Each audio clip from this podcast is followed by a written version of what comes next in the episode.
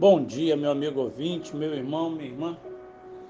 Hoje eu quero compartilhar com vocês a passagem do livro de Salmo, capítulo 11, o verso 7, que diz assim: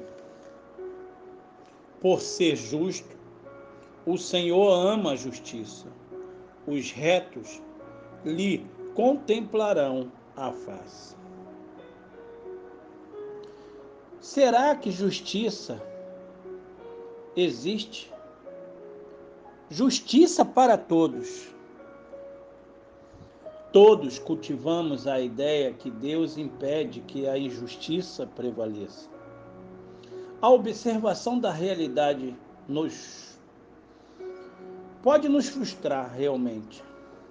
Nem sempre vemos o mal sendo castigado e o bem recebendo o devido prêmio.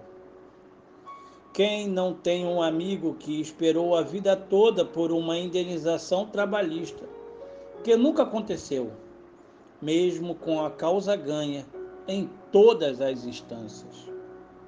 Quem já não se indignou com pessoas que fizeram fama e fortuna com dinheiro roubado e nunca foram julgados por isso, passando a vida como modelos de honestidade? Quem quem já não sofreu com a doença na vida de uma pessoa correta em suas práticas generosas com os outros e atenciosa com os cuidados do seu corpo? Quem? Inevitavelmente perguntamos ou ouvimos: quando se fará justiça, Senhor? Quando? Não há respostas simples, mas é fonte de consolo saber que o mistério terá um fim. Quando lemos, sim, lá no livro de Apocalipse, ficamos cheios de esperança.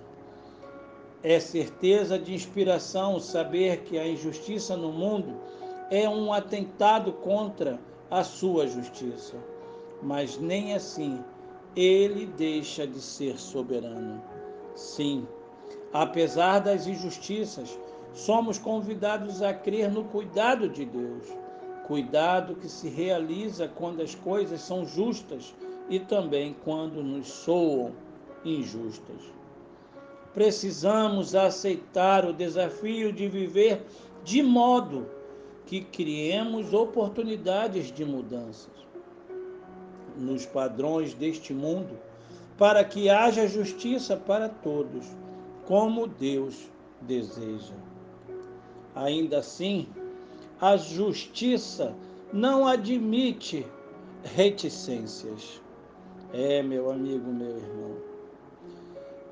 Há um só Senhor, Pai Sim, Pai da eternidade, o Senhor, o nosso Deus, aquele que realmente nos dá total garantia que estará sempre conosco, independente de circunstâncias, independente de situações.